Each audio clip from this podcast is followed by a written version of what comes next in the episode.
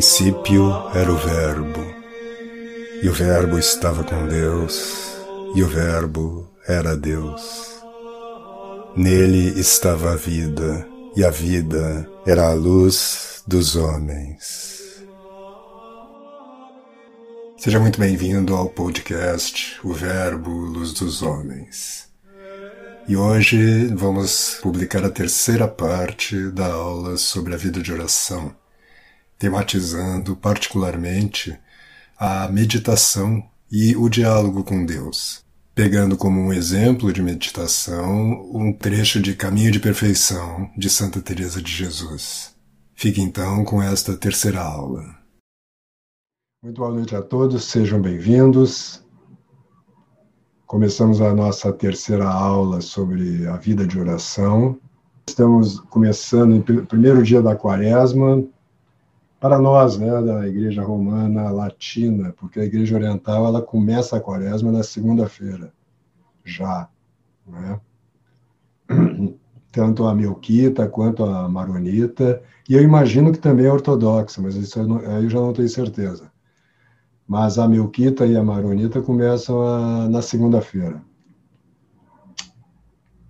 Mas nós aqui, na Igreja Latina, Romana Latina, começamos na quarta-feira.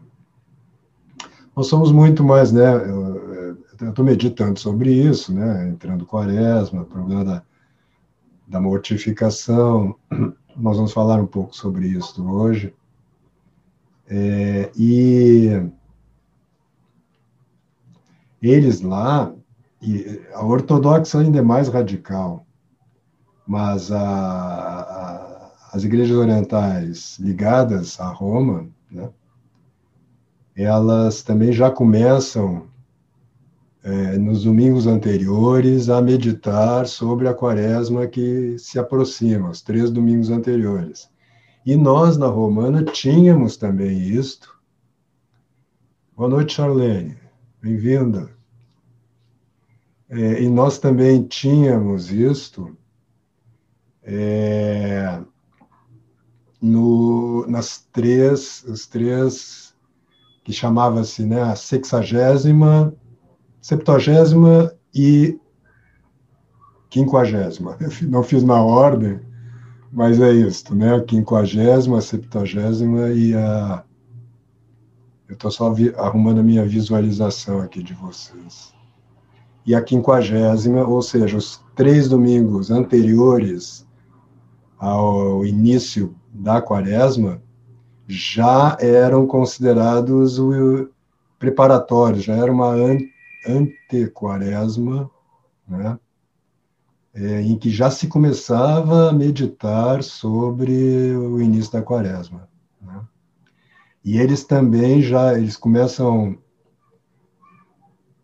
é, a, eu não, lembro, não sei a data direito porque eu não, não faço o rito oriental, então eu sei algumas coisas, mas me confundo. Mas eu sei que eles param de, de ingerir laticínios e ovos também antes, como preparação para a quaresma.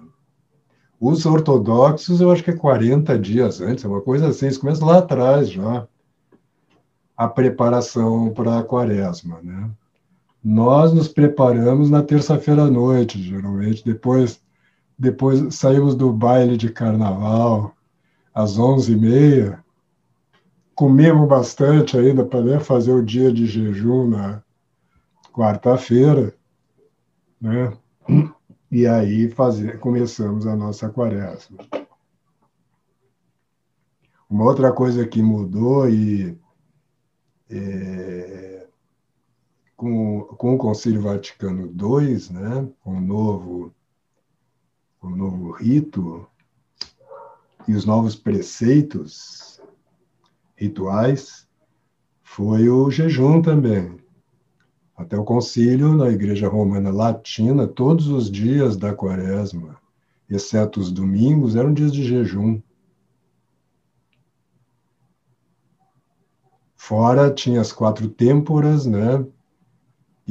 o início das quatro estações, que também tinha jejum às quartas, sextas e sábados, depois véspera de Pentecostes, véspera da Assunção, eu acho, Nossa Senhora, não tenho certeza. Tem mais uns, pelo menos quatro dias, quatro dias, que também eram dias de jejum. É, alguns com abstinência, outros sem abstinência, ou seja, sem abstinência de carne propriamente, né? É... Hoje nós temos dois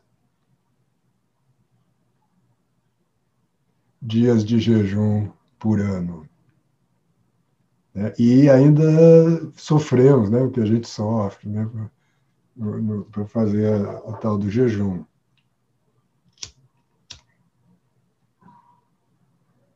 Então seria muito bom que a gente intensificasse um pouco os nossos jejuns durante esta quaresma. Já estou tratando, mas isso aqui tem, essencialmente tem a ver com a vida de oração, né? Nós não tratamos disso, mas no espírito aí da quaresma, acho que vale a pena a gente comentar rapidamente isso. É, e lembrar, é, quer dizer, o pessoal fala critica bastante aí, especialmente determinada ala aí da igreja, o Concílio Vaticano II, mas tem, tem de fato algumas mudanças que ocorreram a partir dali, às vezes que não estão no próprio texto. Eu não fui conferir, eu não, eu não fui conferir a história dessa mudança aí é, do jejum. Mas houve mesmo, assim, nesse ponto, por exemplo, houve um relaxamento muito grande da, né, da, do rigor, né, de um certo rigor na, durante a quaresma. Né? Então seria bom, Padre Paulo Ricardo fala um pouco sobre isso também, né? Outro dia eu estava vendo um vídeo dele também sobre as quatro têmporas, que também seria muito bom a gente recuperar. Eu mesmo não tenho. Vejam que, assim, o que eu estou dizendo aqui, como eu disse na primeira aula aberta aqui, né? e que por, por, quando eu fui editar eu cortei o inicinho porque estava muito testando, enfim, né, para não ficar sobrando muita coisa ali. Eu também cortei é, um comentário que eu fazia que é, eu não sou um mestre de oração, né, que eu estou me baseando aqui nos mestres de oração, né? nós estamos estudando mestres, então eu estou aprendendo junto aqui e também num processo contínuo de conversão.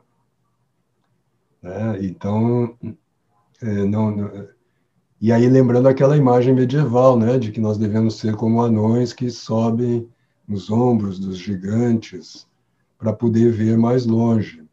E às vezes até a gente enxerga uma coisinha que um gigante muito né, de tempos atrás não tinha ainda é, as informações né, não, né, para poder ver. Não que ele estivesse mais baixo, né, mas ele, aquela cultura não oferecia para ele determinadas informações mesmo, e que, portanto, limitavam a, o horizonte dele. Então, às vezes, a gente até vê uma coisinha que eles não viram. Por exemplo, todo o avanço da psicologia no século XX, não é? é? que trouxe muitos problemas também, mas trouxe algumas luzes sobre a alma humana, né? Que, e de uma forma, vamos dizer, experimental, científica, é, que os, os, uma Santa Teresa, por exemplo, que faz um mapa da alma humana, né? é, e não, não tinha acesso. Né? Então a gente, especialmente quem é psicólogo né, ou psiquiatra, é, tem conhecimentos, informações e vê coisas que uma Santa Teresa, por falta dessas informações, não, não via. Né? É, alguém me pede aqui para eu falar sobre o tabaco e a cerveja na fé católica. é, bom, vamos aproveitar que estamos falando de mortificação né, e fazendo essa introdução aqui. Nem o tabaco e nem a cerveja são, são considerados pecado, mas são. É, o tabaco, particularmente, ele é um vício. Então, apesar de eu fumar aqui, eu não, é, não, não, não estou aconselhando ninguém a fumar. Mas, ao mesmo tempo, o tabaco ele é um, ele é um vamos dizer, um mau hábito. Né? Ele não é um pecado, propriamente dito. E nem a cerveja, desde que ela seja tomada com moderação, né? que, que, que você não chega a embriagar-se. Quando você começa a se embriagar, aí você começa a entrar num terreno mais perigoso. E quando você já está embriagado, você está em pleno terreno perigoso. Aí o melhor é correr para casa, né? Para não cair em tentações.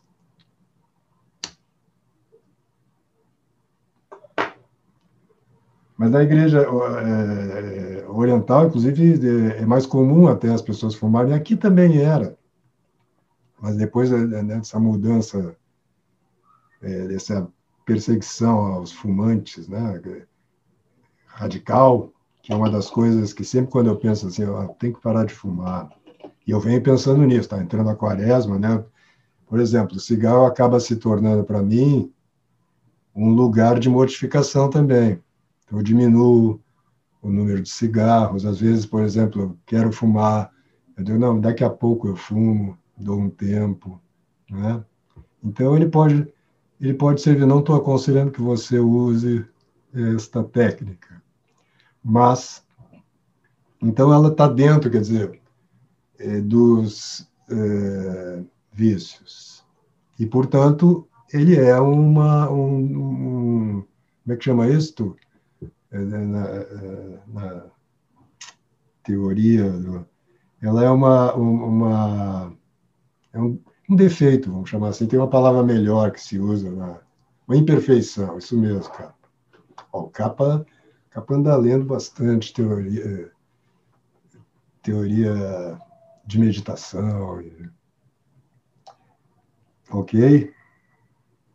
É, é, eu me lembro que, por exemplo, tem uma passagem na vida do é, São José Maria Escrivá, em que ele conta que ele era fumante e que quando ele e um amigo estavam indo para o.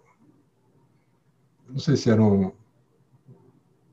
Estava entrando para o sacerdócio, não sei se ele estava entrando para é,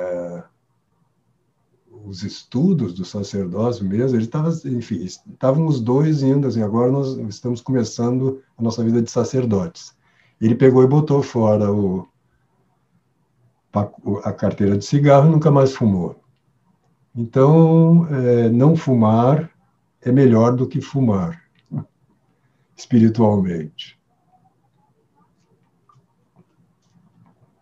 Eu tinha também um confessor que foi assim meu grande mestre espiritual no início da, que me acompanhou durante acho que 20 anos. Eu acho que eu já falei rapidamente dele, ele está velhinho agora. E não sei se é nem se ele está vivo, porque ele deve ter 90, 92 anos. Mas ele me conta que ele me contava que não, eu fumei muitos anos. E assim, ele diz assim, quando eu ficava no confessionário, tinha, minha vontade era que tivesse uma chaminé ali, para que eu pudesse ficar fumando dentro, dentro do confessionário. e depois ele abandonou. Quando eu o conheci, ele já não fumava. Então depois eu vou ouvir essa aula aqui umas três, quatro, cinco vezes para ver se eu tomo vergonha na cara e paro de fumar. Mas aí quando eu lembro assim, tudo que se vem falando, essa, essa, essa injeção de saco com fumante, eu digo, ah, alguém tem que continuar fumando ainda, porque não é um negócio, assim, tem coisa muito mais grave e que o politicamente correto aí considera positivo, né? Mas não estou defendendo não o cigarro.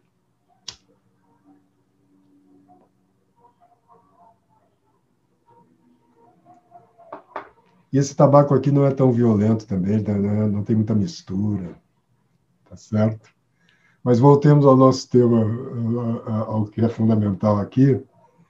Então, eu dizia que a questão da mortificação, nós não tra tratamos disso porque a minha proposta nessas aulas aqui online era é falar sobre a oração propriamente dita. Então, a questão mesmo da, das práticas eh, de mortificação, de reparação, e mesmo rituais da, da missa, e, e a, a, obediência aos mandamentos, né? vamos dizer, o, o aspecto moral e ritual, litúrgico, é, da vida espiritual, não está dentro do programa dessas aulas aqui.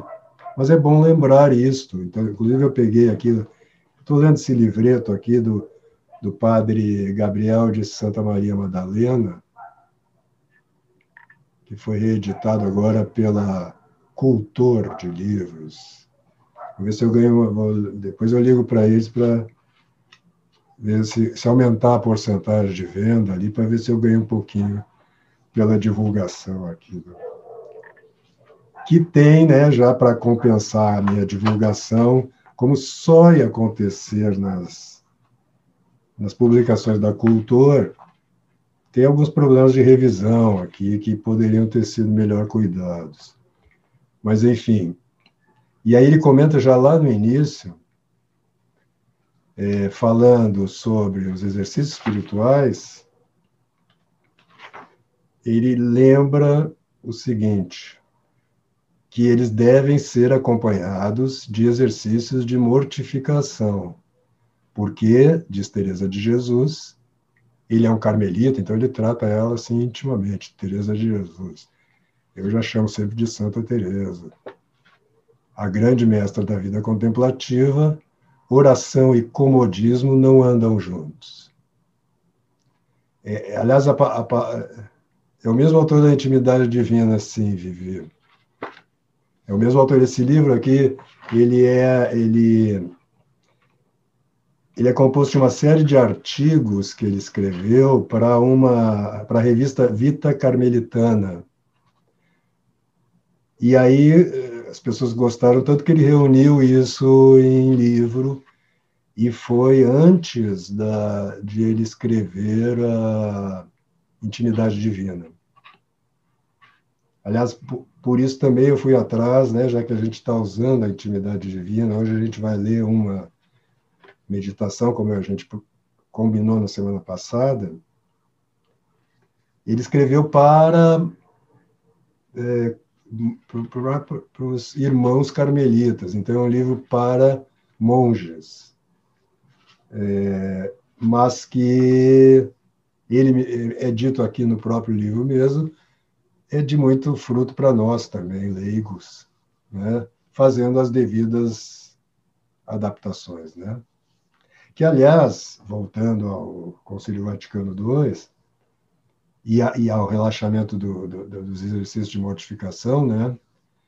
estava no horizonte deles assim, ó, nós temos uma regra aqui de de exercícios espirituais que é feita para sacerdote e monges, e também isso é aplicado da mesma maneira para os leigos. Então a gente tem que. Né, e Monsenhor Escrivá, que fundou o Opus Dei, ele mesmo eh, fala sobre isso várias vezes né, na, na obra dele, né, nas palestras, etc., dessa, eh, quer dizer, dessas adaptações que é necessário fazer.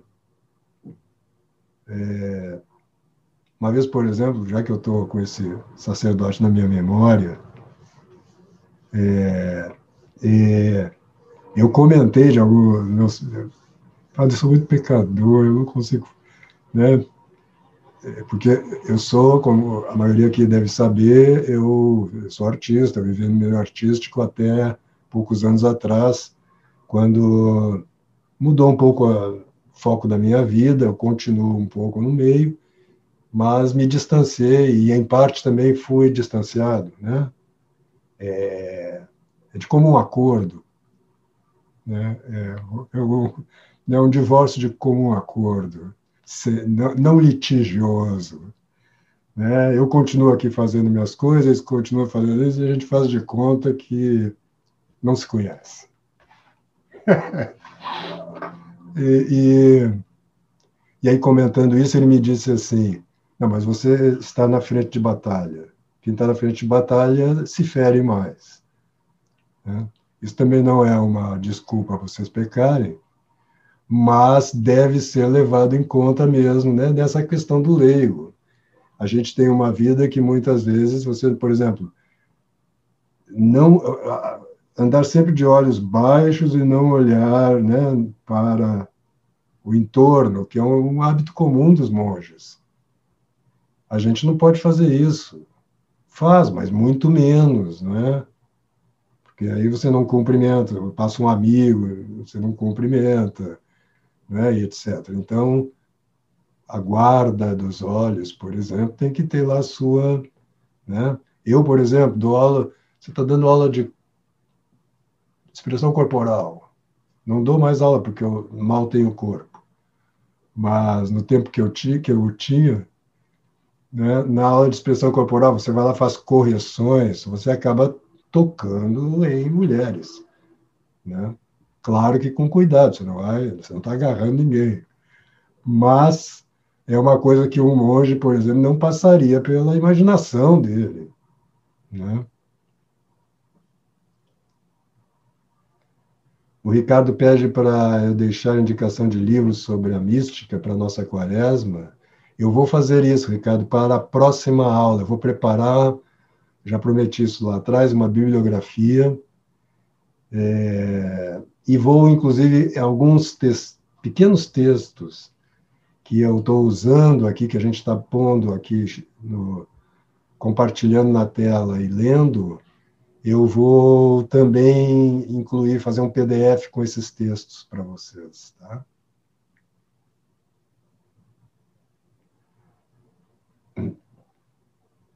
Então, aliás, eu, tava, eu falei da tradução e não comentei, comentei a, a, expressão de Santa Teresa, eu não vou achar agora onde está, mas não é comodismo, é uma palavra mais característica.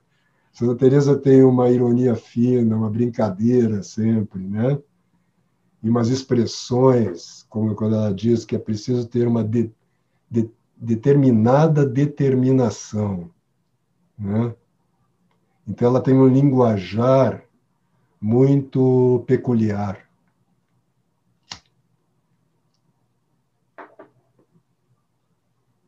Muito bem, o nosso tema de hoje.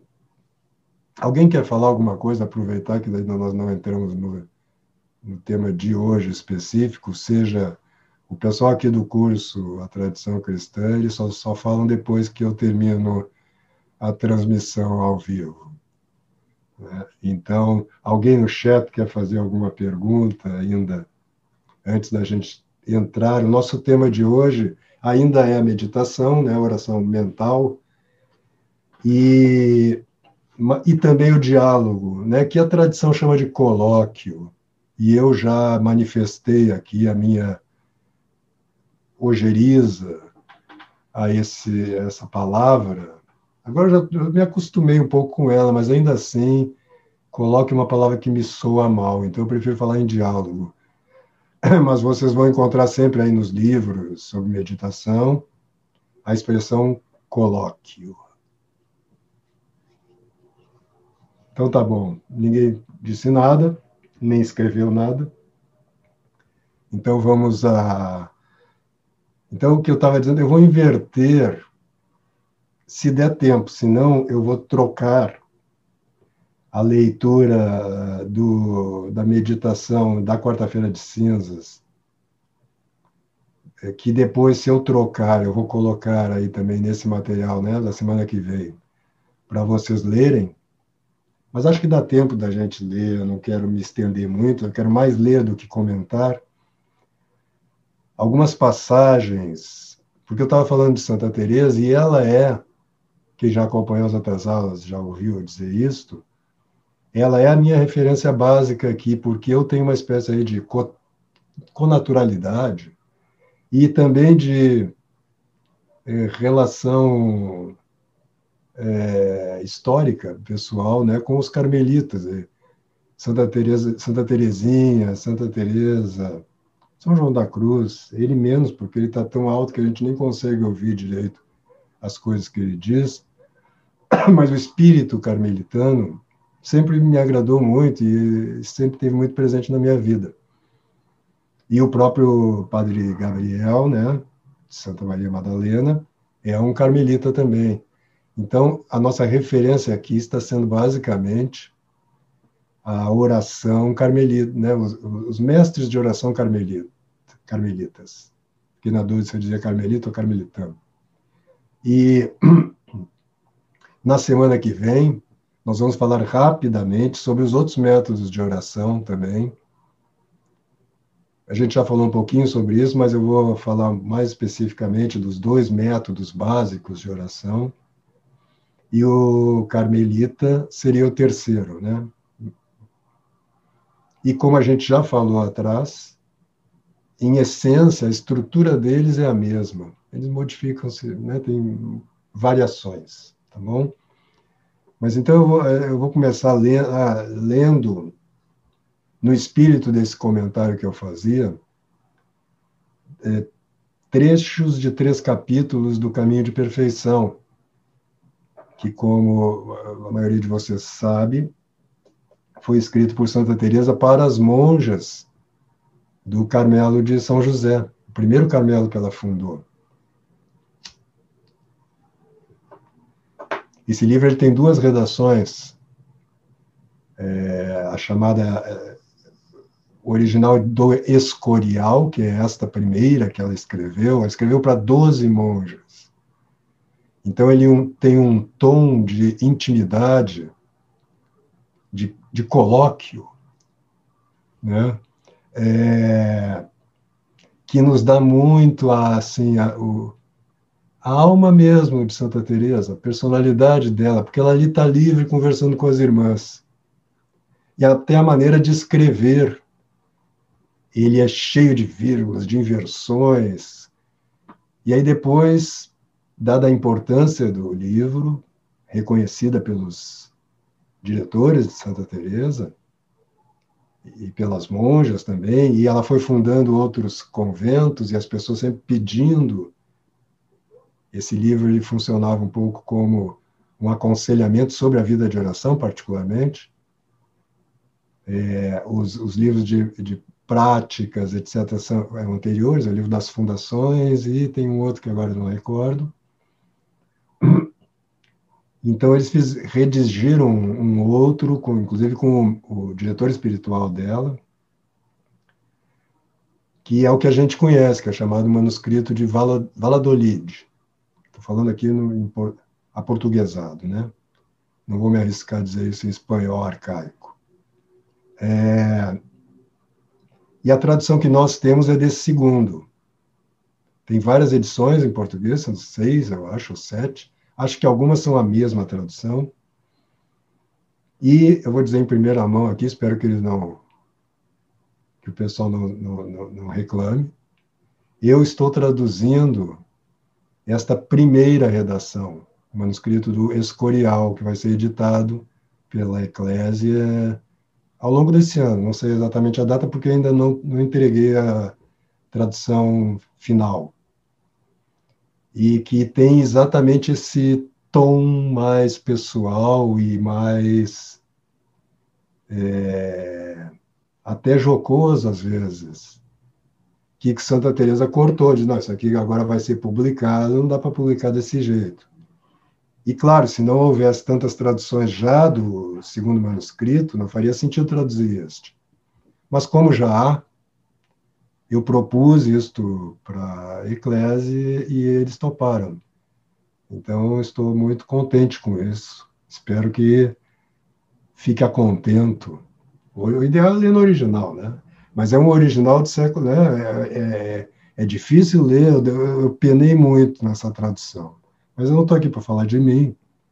Então vamos a Santa Teresa no são os capítulos 41 a 43 do, é, da versão, né, do, do, do manuscrito do Escorial. Não corresponde exatamente aos capítulos do, do livro que provavelmente muitos de vocês têm.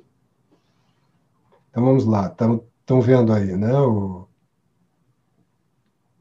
capítulo uma das coisas que te, eh, Santa Teresa, ó, quase que eu chamei ela de Teresa, viu? Tô começando a tomar intimidade demais. Uma, uma das coisas que Santa Teresa diz aqui desde o início do livro, e que vale a pena porque tá, a gente comentar, porque está dentro do nosso é, escopo aqui, é que muitos na época diziam assim que bastava a oração vocal, que as pessoas não precisavam fazer oração mental. Que oração mental era para uma vida espiritual mais profunda. E que e às vezes era perigoso, eles diziam, né? Não sei se vocês já ouviram isso hoje, mas tem pessoas que pensam um pouco isso, que assim você vai, que isso pode te perder um pouco na jogada, né? Te fazer perder na jogada. Então ela diz, ah, eu também acho, mas assim, ó, oração vocal em que você não está pensando naquilo que você está dizendo, eu nem chamo de oração. Então não vamos correr esse risco, eu vou ensinar para vocês a fazer a oração vocal meditada, vamos dizer assim, não é isso a expressão que ela usa?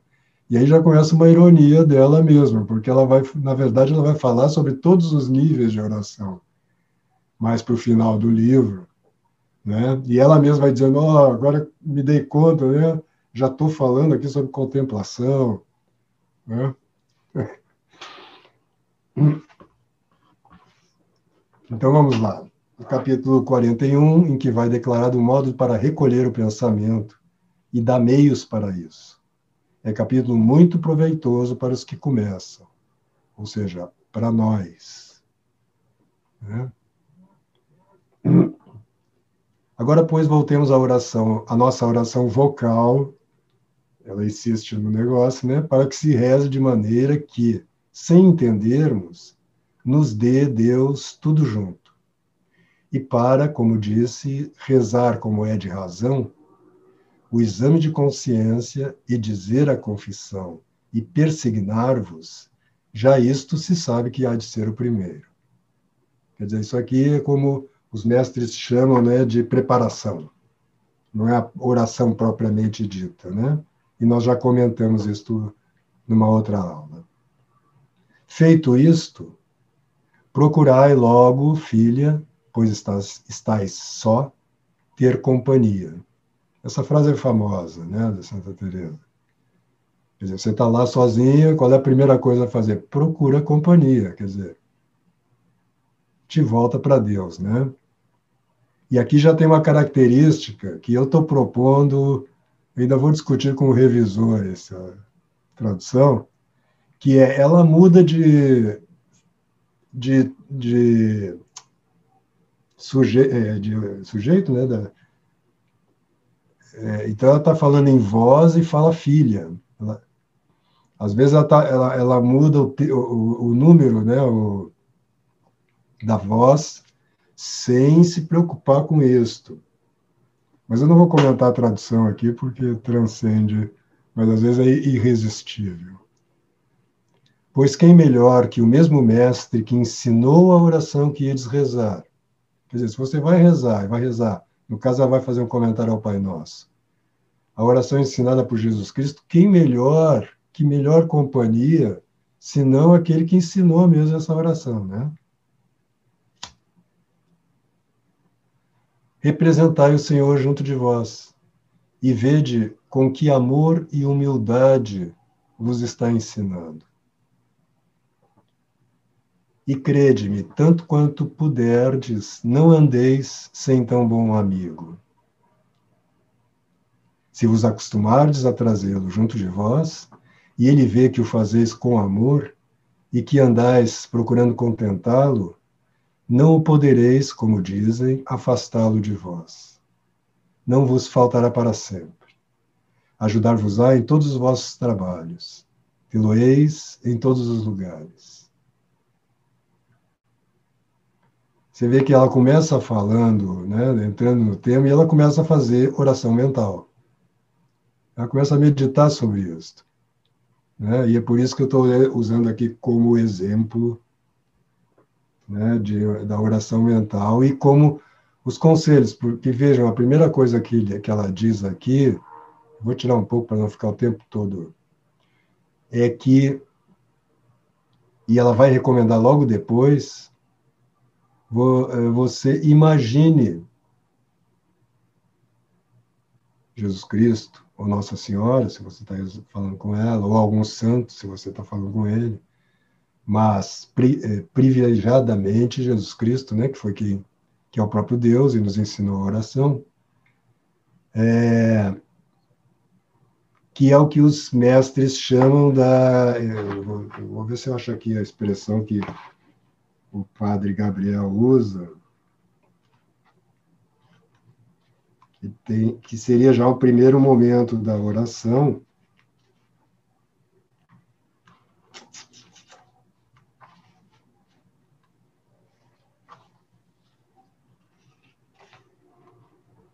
Que está dentro da preparação, né? Eu não vou achar. Mas é, colocar-se na situação, vamos dizer assim, né? Você vai imaginar. E ele mesmo insiste aqui que depende da pessoa isso. Eu, por exemplo, sou muito pouco visual. Minha imaginação é muito pouco visual. Então, geralmente, assim, às vezes faço isso, mas assim, é para e é para ser um esboço, não é para você agora ficar tentando pintar mentalmente, né? É, porque aí você vai se preocupar com outra coisa. Né? Então é imaginar que está na presença de Deus. Se você é mais visual, você pode imaginar. Se você está meditando, sobre o, é, o nascimento de Nosso Senhor, você imagina a gruta, a manjedoura, o Cristo, São José, enfim ou então só o Cristo. Aí vai depender, isto aí depende muito da tua natureza. Se você está eh, pensando na crucifixão, imaginar também. Os carmelitas, comenta Padre Gabriel, eles não insistem na, na imaginação de todos os sentidos, como a meditação dos jesuítas, Santo Inácio, fala bastante, né? Você imagina o cheiro da, né? Você imagina o, o que estão os gritos dos, dos carrascos, né? Ou a voz de Nosso Senhor, assim como você imagina a temperatura, você coloca todos os sentidos imaginariamente nessa preparação, né? Colocar-se na, é, na no lugar do tema da meditação. É, hoje, por exemplo, na quaresma, né? É, você pode, por exemplo, na própria Santa Ceia, né, que é a preparação, né? Eu mesmo estava me lembrando desta é, frase de Nosso Senhor da Santa Ceia, né, que é eu desejei muito estar, né, estar convosco nesta noite, nesta ceia. Ou seja, e ele diz em outros momentos, né, que ele é, é, ele arde em desejo de completar a obra dele, ou seja, pela paixão. Né? E pensando nisso que ele sabia muito bem o quanto ele ia sofrer, não é? Então, como a gente, isto talvez, talvez não, vale a pena a gente pensar hoje, já como meditação nossa, que é um pouco o que a gente se propôs a fazer hoje, é como a gente tem dá pouco valor e, e que dirá deseja a vida de mortificação, de, né, de trabalhos, como diz Santa Teresa ali, né? Quer dizer, a vida de oração sem sem trabalho, sem confortável, gostosa, não, não, não combina a oração com isso, né? Há uma certa negação de si mesmo que é necessária para a vida espiritual e que para a qual nós temos muita dificuldade. Isso, claro, aumentou muito à medida que a tecnologia foi nos dando uma vida mais agradável nas últimas décadas.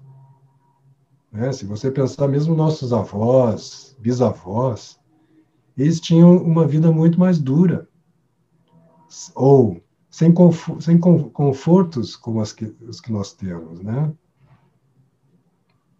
de várias ordens. Então, eu acho que isso é uma coisa que pesou também nesse certo relaxamento aí que o Conselho fez da, vi, da vida de mortificação. Mas aí a gente aproveitou ainda mais, brasileiro então aproveita mais ainda, né? Para liberar. Dizer, ah, agora é só quarta e sexta-feira santa. Então, o resto da quaresma eu nem lembro que estou em na quaresma, né? Eu só não vou, assim, à festa. Tem pessoal que, assim, não entra no Facebook, né? Vamos voltar ao texto. Ó, estou aberto sempre a perguntas, mesmo que seja que eu deixe, ah, isso aqui eu vou deixar para o final, tá? Estou falando particularmente para o pessoal que está no YouTube. Já que os alunos do curso, eles simplesmente emudecem aqui. Eles são muito mortificados.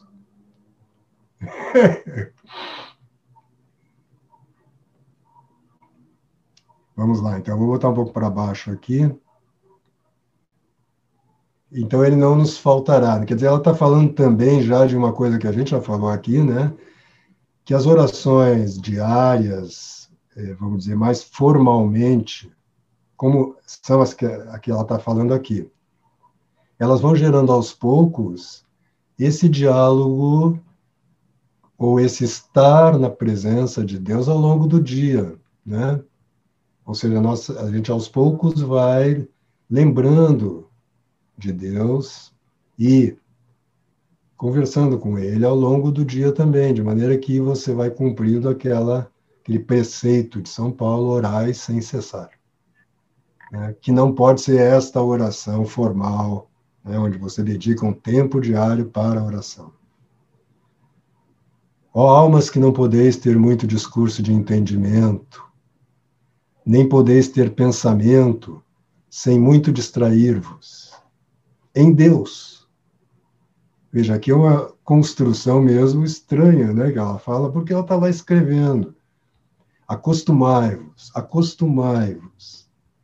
Vede que eu sei que podeis fazer isto, porque passei muitos anos por esse trabalho de não poder sossegar o pensamento em uma coisa, e ele é muito grande.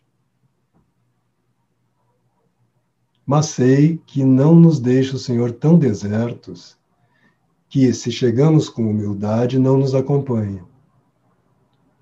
E se em um ano não pudermos andar com ele, que seja em mais. Digo que isto com que se pode acostumar é andar junto desse verdadeiro mestre.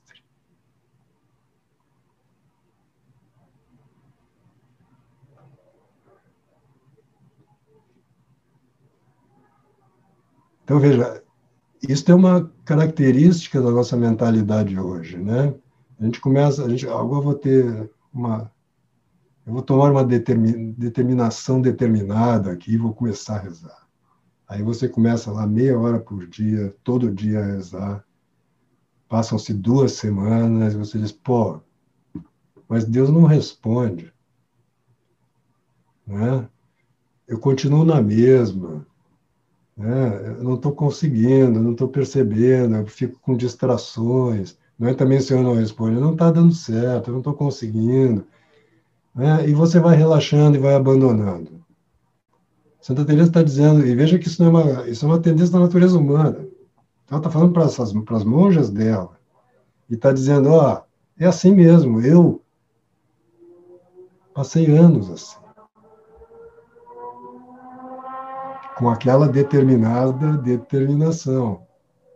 Então, o, insista.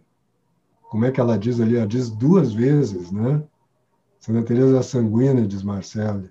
É, acho que era sanguínea, assim. Ela, com oito anos de idade, né, ele, ela e um primo decidiram ir para Jerusalém, né, morrer nas cruzadas. né? Aí, claro, não passou de três quarteirões, o pai já buscou, né? Mas ela decidiu. Deixa eu ver se eu acho aqui, porque ela diz, ela diz uma expressão que eu queria chamar. Acostumai-vos, acostumai-vos, ela repete. Ou seja, isso aí não é uma coisa que a gente conquiste em poucos dias. é necessária perseverança. Hum?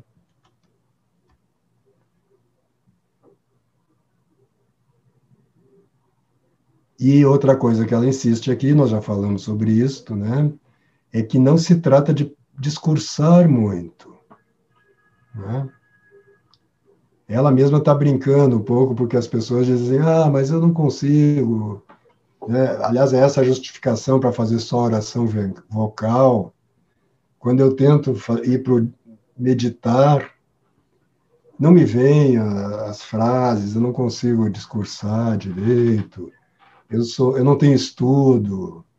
E ela está dizendo, não, mas não se trata disso. Se trata, por exemplo, de dizer coisas que a gente diz, por exemplo, para um pai, como ela vai dizer daqui a pouco. Né? Que é assim, simples, Senhor, eu te amo. Ou você lê um trecho, que grande sacrifício, como é que... Isso que eu dizia antes, por exemplo, tu sofreste tanto na tua paixão, né, é, com flagelações, cusparadas, depois crucificado, e querias muito chegar nisso. Tu mesmo declaras isso. Como é possível? Se eu não consigo assim, ó, o dia de jejum eu já digo, ah, meu Deus, eu vou quanto eu sofro porque eu não posso agora, né? Eu estou tomando, por exemplo, só o terceiro café do dia, o que é mais, né? Eu vou ter que ficar sem o meu cafezinho. Né? Você pode dizer isso mesmo, Deus te conhece, Jesus te conhece melhor que você mesmo, então ele sabe do, teu, do tabaco, do café, da tua preguiça, e você pode dizer isso para ele. E tem uma característica né, na oração, na meditação, que é isto. Você começa a falar e você começa a lembrar e dizer coisas da tua própria vida que você tinha esquecido. É Deus que está te lembrando ali. Você começa até a, dizer, a falar melhor. Você começa né, tá experimentando, vai balbuciando, daqui a pouco você começa, lembra até, usa até umas palavras colóquio, né, umas palavras mais eruditas, né? É, lembra do que você leu lá no catecismo e tinha saído da sua memória. E você diz, pô, senhor, eu, le é uma coisa que eu costumo dizer assim: olha, estudo isso há 30 anos, meu Deus. E eu, eu vou agir, eu, não, eu, eu esqueço disto. Como é possível? Né? Aquilo que eu gosto de dizer assim, é, uma, é um abismo entre a cabeça e o coração. Não é? Até as coisas virem para o coração, leva tempo. E sem a ajuda de Deus é impossível. Então, a gente pode até dizer isso também, que o exercício de oração é uma espécie de progressiva abertura desse canal. Porque à medida que vai abrindo, vai passando mais coisa, né? Você vai. Agora, leva tempo, como Santa Teresa diz. Ela está dizendo lá para as irmãs: se levar um ano, ok, aguenta. E ela está falando para irmãs que tem assim duas horas de meditação por dia, uma hora de manhã, uma hora à noite. Tem a, a liturgia diária, tem a liturgia das horas, tem, e ainda tem o tempo de oração particular lá na cela, né? E tem uma, uma passagem, eu acho que não está nessa parte que eu recolhi aqui, em que ela diz assim: e se for a vida inteira? Se você morrer nisso, não importa. Continua. Né? Então, retomemos aqui. Estou olhando aqui como é que estamos. Pô, já são 9h25, gente. O, o tempo, quando eu dou aula, ele passa muito rápido para mim. Quando eu vejo, pô, mas eu tinha falado, ó, então já estou vendo que eu não vou ler o, o trecho do, do padre Gabriel, mas eu vou colocar para vocês lerem depois. E quem já adquiriu o livro ou adquiriu o PDF, já pode aproveitar e ler lá na, na, na meditação da quarta-feira de cinzas. Vamos lá.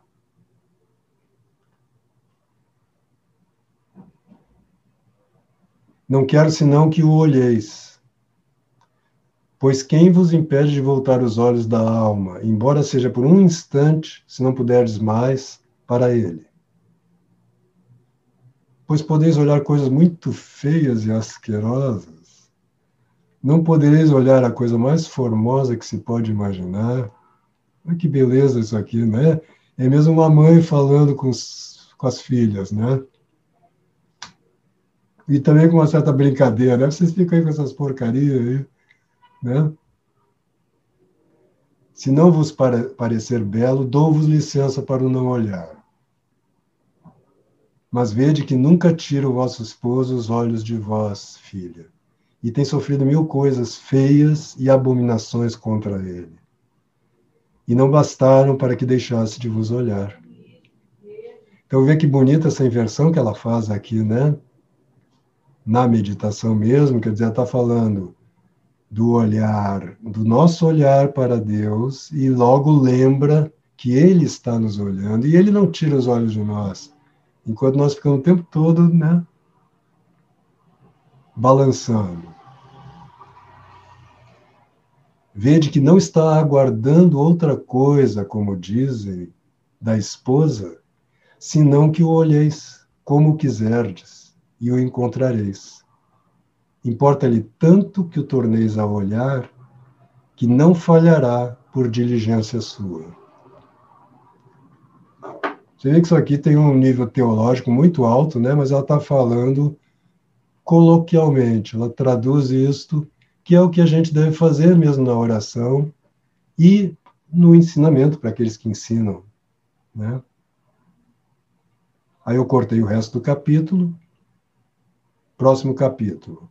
Prossegue no mesmo assunto e começa uma devota e regalada maneira de rezar o Paternoster. Essa, essas epígrafes são dela.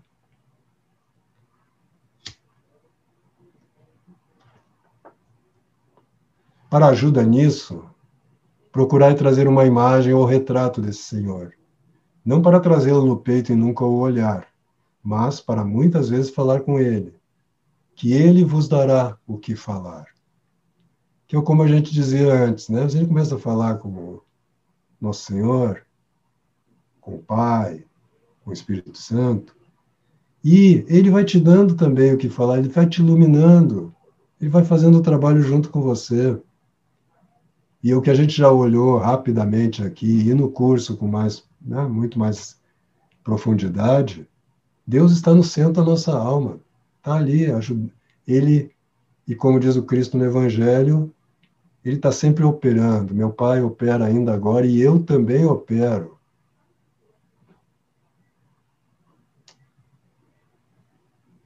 Assim como falais aqui com outras pessoas, por que vos há de faltar mais palavras para falar com Deus? Não creiais. Ao menos eu não o crerei. Aqui, quando é itálico, é, uma, é, é, é do outro manuscrito, não está está neste original. Se o fizerdes, porque senão, sim, faltarão. Quer dizer, se você não fizer isso, vai faltar. Que não tratar com uma pessoa causa estranheza. E não saber como devemos falar com ela, que parece que não a conhecemos, mesmo que seja parente.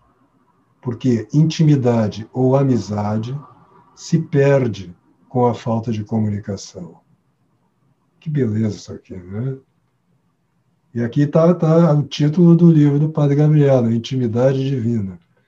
Quer dizer, o colóquio é isto, é você, como disse a Teresa, conversar com alguém que você sabe que ele ama, que o ama.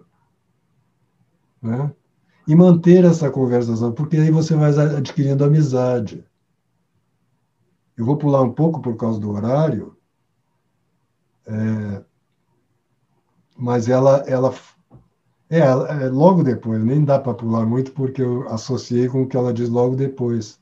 Então, eu vou continuar. Também é grande remédio tomar um bom livro para leitura. Isso é conselho geral.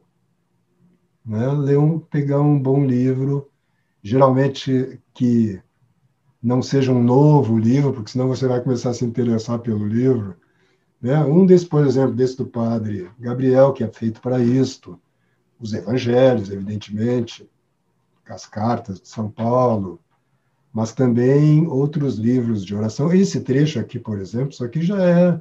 Você pode meditar inúmeras vezes sobre esse parágrafo da Santa Teresa, né? É, mesmo para recolher-nos para rezar vocalmente, quer dizer, como se deve rezar. Está insistindo no negócio de que, ora, oração vocal sem oração mental não é oração e pouquinho a pouquinho ir acostumando a alma com afagos e artifício, para não a amedrontar. Fazei de conta que há muitos anos saístes fugida de vosso esposo, e que até que queira voltar à sua casa, é preciso saber muito negociá-lo, que assim somos os pecadores. Então ela usa esse exemplo aí, né? Quer dizer, você passou um monte, a esposa passou um monte de tempo né, na, na, na, na bandária, né? foi embora, foi viver sua própria vida e agora quer chegar e quer o esposo já dispon... né, cheio de amor para dar. Ele até tem, mas ele vai, ele vai. Calma, vamos devagar. Temos tão acostumado nossa alma e pensamento a andar tão a seu bel prazer ou pesar Olha, aqui ela faz poesia, né? Faz um jogo de palavras, para melhor dizer, que a triste alma não se entende. E que para que volte a tomar amor com seu marido e acostumar-se a estar em sua casa é preciso muito artifício. E que seja com amor e pouco a pouco. Senão, nunca faremos nada. Maravilhoso, né? E crede certo que, se com cuidado vos acostumardes a considerar que trazeis convosco a esse Senhor e a falar com ele muitas vezes, tereis tão grande ganho que, embora eu agora vos queira dizê-lo, talvez não me acrediteis. Ela vai dizer lá adiante no livro, né? Pois aproximai-vos para junto de vosso Mestre, muito determinadas a aprender o que vos ensina e Sua Majestade fará que não deixeis de sair boas discípulas.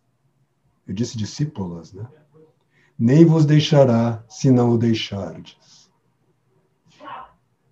Vede as palavras que vos diz aquela boca divina, que na primeira entendereis logo o amor que vos tem, que não é pouco e regalo do discípulo ver que o Mestre o ama.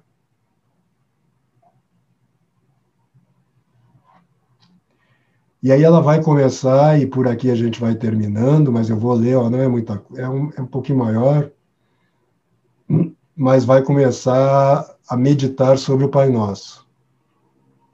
Na verdade, sobre a primeira frase, Pai Nosso que estás nos céus. Então ela diz, ela começa, quer dizer, agora é como se Santa Teresa começasse uma oração a partir meditando sobre o Pai Nosso, né? Então vê que ela logo ela diz Pai nosso que estás nos céus e já vai para o colóquio. Né? Ó Senhor, como pareceis pai de tal filho. Ou seja, se volta para Deus Pai. Né? E como parece vosso filho, filho de tal pai. Bendito sejais para todo sempre. Ou seja, isso aqui é muito comum. Aí não é mais o diálogo, Aí é o que eles chamam, né, os mestres aí de dos afetos, não é? Ela, aqui ela sintetiza a coisa, né? Ela pega o que seria a leitura, Pai nosso que estás nos céus. Aí ela vai para o diálogo. Ó Senhor, como pareceis pai de tal filho, e como parece vosso filho, filho de tal pai. E agora ela já vai para o afeto, para a exclamação ela já né, louva a Deus. Já vem um movimento de louvor, e isso aí é regra. Se você está lá no diálogo e surge um afeto suficientemente consistente, não qualquer afetozinho, você, você entra para essa segunda fase aí, vamos dizer, que é o miolo da oração mesmo, que é unir-se a Deus. Bendito sejais para tudo sempre. Se fosse, olha que beleza essa meditação. Se fosse no fim da oração esta mercê tão grande, Senhor, mas a fazer já começando. Quer dizer, ela, ele começa já nos dando o privilégio de chamar a Deus de Pai. Né? Dizer, Pai nosso, enchei-nos as mãos e fazer tão grande mercê que seria muito bem encher-se com ela o entendimento, para ocupar de tal maneira a vontade que não pudesse mais dizer palavra. Ela sintetiza aqui a vida de oração. Né? E, e aqui tem a súplica já, né? Pedindo, ó, me enche a alma, né, com essas mercês, de maneira que eu já entre na oração contemplativa, que de união já, e não tenha mais palavras, né? Mas mesmo de afeto, né? Quando o, o entendimento já não mais estava trabalhando, porque não entendimento no sentido de discurso, porque você está vendo, né? Para ocupar, de, então ela fala do, do, entendimento e da vontade, né? inteligência e vontade, de tal maneira que ocupe a vontade que ela não pudesse mais dizer palavra, ou seja, já estou, ela, é, o que aconteceu, quer dizer, estou imaginando aqui, mas o que eu imagino que aconteceu aqui foi que justamente aconteceu com ela isso. Né? Claro que sob controle, porque ela estava escrevendo para as irmãs, né? ou ela lembrou de alguma coisa que aconteceu muito recentemente, porque aqui ela chega a falar, tanto que ela diz assim, ó, que bem viria aqui, filhas, contemplação perfeita. É a contemplação perfeita que ela está descrevendo. Ó, com quanta razão entraria a alma em si, para poder melhor subir acima de si mesmo para que lhe fosse dado a entender que coisa é o lugar onde diz o filho que está o Pai, que é nos céus. Saiamos da terra, minhas filhas, que uma mercê como esta não há por que a tenhamos por tão pouco que, depois de entender quão grande é, permaneçamos na terra.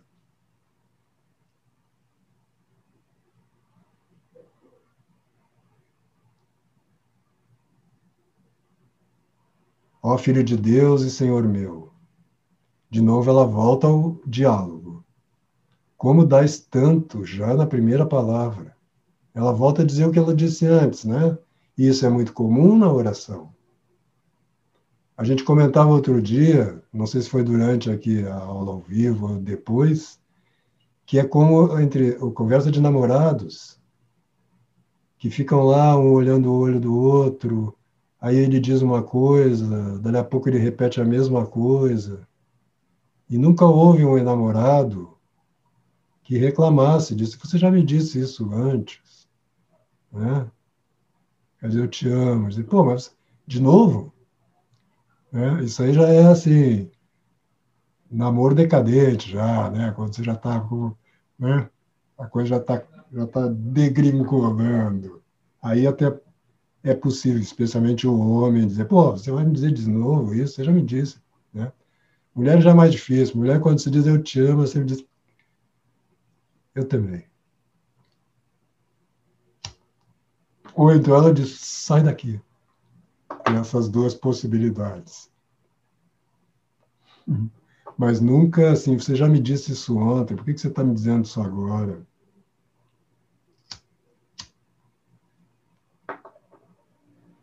É, eu vou pular um pouquinho, tá? Para a gente ir terminando. Porque eu acho que aqui já, já foi suficiente né, para a gente perceber o que é esse diálogo e o que são os afetos, né?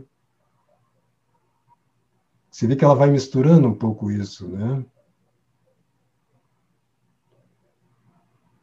é, vede, Senhor, que já que vós, com o amor que nos tendes e com vossa humildade, ele está falando, portanto, com nosso Senhor Jesus Cristo, não pondes nenhum obstáculo, pois, enfim, Senhor, estás na terra e vestido dela, pois tendes nossa natureza, e a parte que tendes parece vos obriga a fazer-nos o bem. Mas vede que vosso Pai está no céu, vós o dizeis, e é de razão, Senhor, que olheis por sua honra, já que vos oferecestes a ser desonrado por nós. Por nós, deixai o vosso Pai livre, não obrigueis tanto, a tanto, por gente tão ruim como eu, que lhe há de dar tão más graças. E outros também há que não dão boas. Quer dizer, não sou só eu que sou dela, ela se acha muito ruim, né? E ela, a gente entende isso, né? Mas ela mesma sabe. E tem outros aí que é pior aí no negócio, né? Ela diz de uma forma delicada, mas ela está dizendo isso, né? Ó bom Jesus, com muita clareza mostrastes ser uma coisa com ele e que vossa vontade é a sua e a sua é vossa. Ela pula lá, né, para o quarto pedido do Pai Nosso, né? Que confissão tão clara, Senhor meu. Que coisa é o amor que nos tendes. Andastes rodeando e encobrindo ao demônio que sois filhos de, filho de Deus, e com o grande desejo que tendes de nosso bem, não puseste nenhum obstáculo para fazer-nos tão grandíssima mercê? Quem eu poderia fazer senão vós, Senhor? Não sei como nessa palavra não entendeu o demônio quem eres, sem restar-lhe nenhuma dúvida. Quer dizer, olha o que. É uma meditação isso aqui que ela está fazendo. Hum? E ela lembra, né? Diz assim: pô, e o demônio não percebeu quando tu disseste, Pai nosso que estás nos céus, ainda assim ele não notou? Ao menos bem vejo, meu Jesus, que falastes como filho dileto por vós e por todos. Pai nosso, né? E que sois poderoso para que se faça no céu o que vós dizeis na terra, dizeis na terra, ou seja, pulou para outro verso, né? Bendito sejais para sempre, Senhor meu, que tão amigos sois de dar, que não pondes nenhum obstáculo nisso.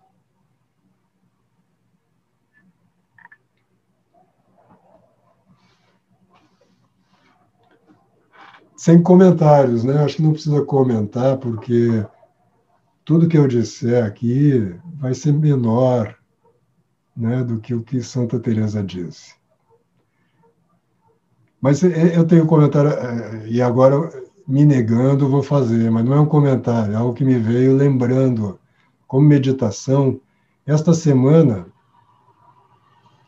o, o João, meu filho, me disse um negócio que eu não sei onde é que ele andou lendo aí, ou ouvindo, que eu nunca tinha me dado conta, que é Aios, em grego, santo, né, que se escreve A, gama, iota, eu acho, é, e sigma. Acho que é assim. Acho que não é com, com ômega, acho que é com ômicron. É, é, é, é não da Terra, é uma negação, é, porque gui é terra em grego, né? E a é uma partícula de negação. Então, aios quer dizer não terrestre. E a Santa Teresa fala algo análogo ali, por isso me lembrou isso. Por exemplo, é não terrestre, não no sentido, evidentemente, de é, estigmatizar a criação e a terra, mas de não estar unido à terra, né? não estar grudado na terra, ou cheio de terra, né? que a terra nos colhe. E hoje, né? pelo menos é uma das frases que sempre se diz na imposição das cinzas, é lembra-te que as pós, que as pó, e ao pó as de tornar, não é? que é uma frase lá do Gênesis, que é dito ou isto, ou no rito latino se diz é, convertei-vos e crede no Evangelho, né? que é a primeira frase lá de São João Batista. Convertei-vos, né? É, e eu acho que do próprio, não me lembro se o próprio Cristo diz assim, acho que sim, né? E a própria palavra convertei-vos em grego é, é metanoia, né? Essa conversão é uma conversão da mente. Que a gente vê, né, comentando o que a gente falava lá da Santa Teresa e da mortificação, por exemplo, né? Porque quando a gente vê os santos a partir de um certo momento, né, da vida deles, como eu, eu citava o próprio Cristo quando diz: "Eu ardo de desejo pela minha paixão", né? Os santos também, a partir de um certo ponto, eles começam a desejar sofrer. Né? Para mim isso ainda é inconcebível. Eu, inconcebível não, eu concebo.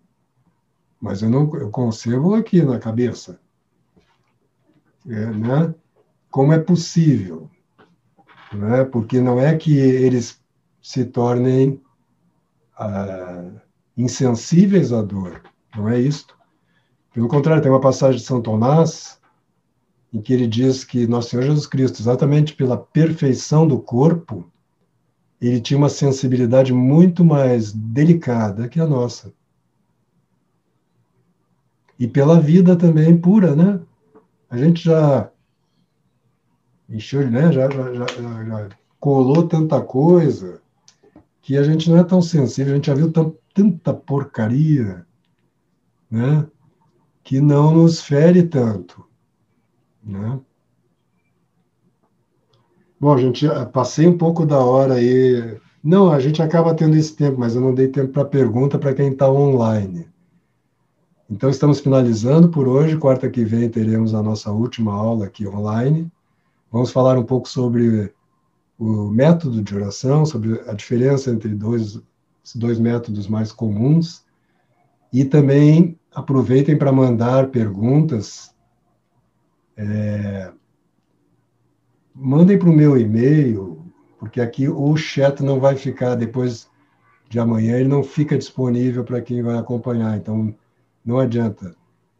É, claro, o pessoal aqui do, do, do, curso pode mandar lá no nosso grupo do Telegram, mas é, podem colocar como comentários também para o vídeo que eu vou publicar amanhã aqui no canal do YouTube com esta aula, porque eu eu dou uma limpada aqui na. Se bem que hoje não, não teve o tempo do início, eu acho que eu vou botar como ela. Ah, não, porque eu estou botando o podcast, eu ponho aquela introduçãozinha antes. Quando entrar o podcast, vocês podem colocar lá suas perguntas, tá? Tem alguma pergunta hoje aqui pelo chat? Para a gente finalizar? Vou dar um minutinho aqui. Você viu? Ó, estou na, em plena quaresma, é, eu tomei metade do meu café ainda aqui. Estou economizando café, mas aí fica frio, né?